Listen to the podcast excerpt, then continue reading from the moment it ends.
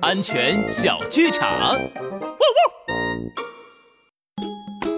冲冲冲，出发，去游乐园喽！啊，呆呆熊，你怎么把安全帽摘下来了？快带回去！不要嘛，爸爸，安全帽把我帅气的发型都压扁了，我不想戴。呆呆熊，我们坐摩托车一定要戴安全帽的。上次我看到一只窝河马骑摩托车没戴安全帽，结果一下撞栏杆上，把脑袋摔出一个大包呢。这么严重吗？嗯，小羚羊说的没错。呆呆熊，搭乘摩托车或者电动车时一定要戴安全帽哦。安全警长，拉布开讲。骑车时如果不小心发生事故，正确佩戴安全帽可以有效的减缓冲撞带来的伤害。